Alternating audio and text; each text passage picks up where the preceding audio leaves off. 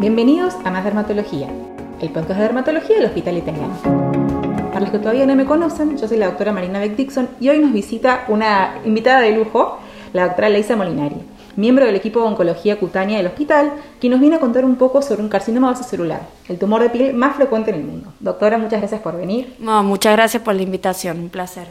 Bueno, para ir entrando un poco en tema, hablemos de qué es este carcinoma celular, que también se conoce como CBC por sus siglas. Bueno, el carcinoma vasocelular es uno de los cánceres de piel, es el cáncer de piel más frecuente del ser humano, es CBC porque es carcinoma vasocelular cutáneo y se da muy frecuentemente en lugares de fotoexposición por la exposición al sol. Y siempre justamente hablamos del sol y la exposición solar como uno de los principales motivos de la aparición. ¿Por qué es esto? Esto es porque la radiación ultravioleta que proviene del sol produce una alteración en las células de la piel. Es por eso que esto es un cáncer que se presenta del cuello para arriba o en zonas fotoexpuestas y mucho menos frecuente en zonas, por ejemplo, en un glúteo o en un muslo donde no te da el sol. Es toda causa del impacto de las radiaciones en nuestra piel. Claro, cómo va generando esto el efecto sobre todo sobre nuestro y las mutaciones que esto va a generar. Y además del sol, ¿existen algunos otros factores de riesgo para presentarlos? Sí, últimamente se habla mucho de lo que se denomina el exposoma, que el exposoma hace referencia a la totalidad de las exposiciones ambientales a las que estamos expuestos a lo largo de nuestras vidas. Sí, nosotros sabemos que la piel es el órgano más extenso del ser humano y es el que está más expuesto a todo lo que sea exposoma, sí, está más en contacto con el ambiente. Entonces, sin duda, es el más expuesto y toda esta acción del esposoma sobre la piel es lo que nos lleva a tener también muy frecuente el cáncer de piel. No es solamente el sol, si bien tiene un papel fundamental, últimamente se describe el esposoma. ¿Y qué es el esposoma? Es todo lo que nos rodea, la contaminación, el humo de tabaco, las luces, etcétera, etcétera. Claro, los alimentos también, los hábitos, el estilo de vida, en el medio donde estamos, todo eso nos influencia y también repercute sobre, sobre nuestra piel. 100%. Y antes charlábamos de que era el cáncer de piel más frecuente, pero en realidad es el tumor más frecuente en el mundo, más que mama, que pulmón, que próstata. ¿En quién puede presentarse? ¿Existe una de presentación más frecuente? Sí, bueno, es el cáncer de piel más frecuente del ser humano y vos lo dijiste muy bien. Tanto es así que se saca de las, de las estadísticas mundiales, lo sacan para evaluar por un lado el cáncer de piel y por un lado todo el resto de los cánceres de piel. Se presenta más que nada en pacientes con piel clara y en pacientes añosos, o sea, pacientes más de 60, 70 años. Pero hay un llamado de atención a nivel mundial porque está apareciendo cada vez más frecuente y en personas más jóvenes, justamente por esto que hablamos del exposoma que nos rodea hoy en día.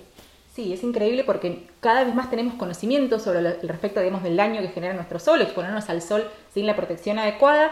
Y a pesar de todo este conocimiento y todas estas herramientas que tenemos para cuidarnos, vemos que estos casos aumentan año a año a lo largo de todo el mundo, ¿o no? Exactamente. Entonces se trata de generar conciencia de que la piel es un órgano de que presenta el cáncer más frecuente, que no solamente el sol, que por supuesto nos tenemos que cuidar muchísimo del sol, pero también hay otros factores a tener en cuenta, lo que hablamos antes, y también muy importante es el control con el dermatólogo una vez por año para la detección precoz.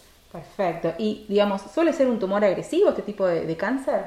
No, el carcinoma vasocelular no da metástasis, no se va a ningún otro órgano, pero es muy eh, destructivo localmente. Entonces, no es lo mismo descubrirlo a tiempo y rápido, donde es una cirugía mucho más sencilla. Se tiende a decir que este tipo de cáncer no tiene mortalidad, pero sí morbilidad. Aquel paciente que presenta un carcinoma vasocelular generalmente tiene, tiene posibilidad de tener otro cáncer de piel, generalmente vasocelular, en los próximos dos años.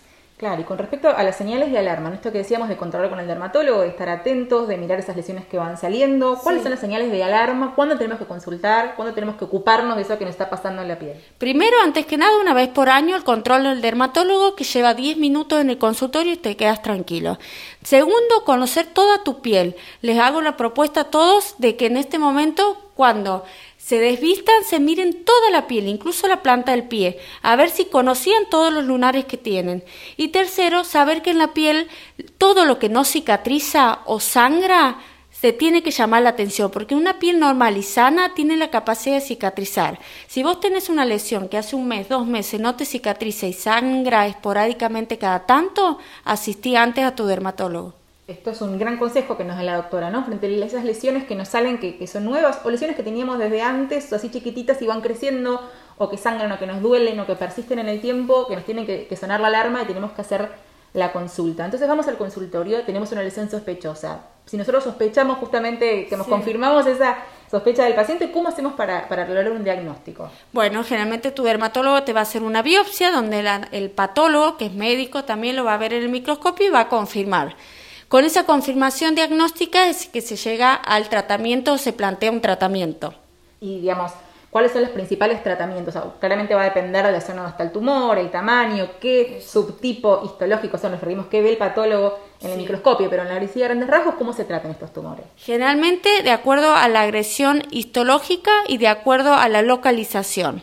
Son dos eh, ramas diferentes. Si a nivel histológico está, por ejemplo, superficial o en la primera capa de la piel, existen tratamientos tópicos para hacer una crema tipo, eh, quimioterápica, un tratamiento como la terapia fotodinámica, todos tratamientos que no requieran cirugía o bisturí. Pero hay algún tipo de tumores que son más nodulares o infiltrativos, donde requieren ser sacados con bisturí y con un margen. Y también está la cirugía micrográfica de Mohs, que es una cirugía que se destina para tumores de alto riesgo por localización o por histología. ¿Y cuáles son las localizaciones del cuello para arriba? Donde en el rostro necesitamos tener, asegurarnos de que sacamos el tumor y además preservar piel sana. Entonces tenemos un amplio abanico que todo dermatólogo que sea especialista en el tema te lo va a poder ofrecer.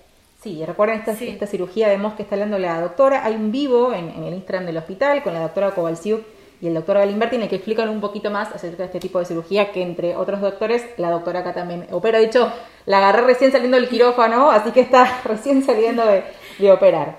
Bueno, y en cuanto a la prevención, ¿no? Que es lo que charlábamos, que es lo más importante, prevenir antes que curar, que es, eh, recordemos lo fundamental, ¿no? Del rol de radiación ultravioleta que emite el sol en este tipo de tumores, que ya lo mencionamos también en otros, en otros podcasts de, cáncer de piel, ¿qué consejos le daría a nuestros pacientes para evitar presentar este tipo de tumores? Bueno, mi consejo fundamental es tomar el protector solar o la fotoprotección como hábito. La educación en la fotoprotección es muy importante, saber que el sol no está solamente cuando vamos de vacaciones a Mar de Plata en enero, el sol está todo el año, que no es suficiente ir por la sombra porque hay muchas radiaciones que rebotan en el vidrio, en el espejo, en el agua y también la educación en la infancia es muy importante para prevenir después dolores de cabeza en los años posteriores. Bueno, eso fue todo por el día de hoy. Le agradecemos a la doctora Molinari su participación y nos reencontramos en la próxima emisión de Más Dermatología, el podcast de dermatología del Hospital Italiano. Hasta luego.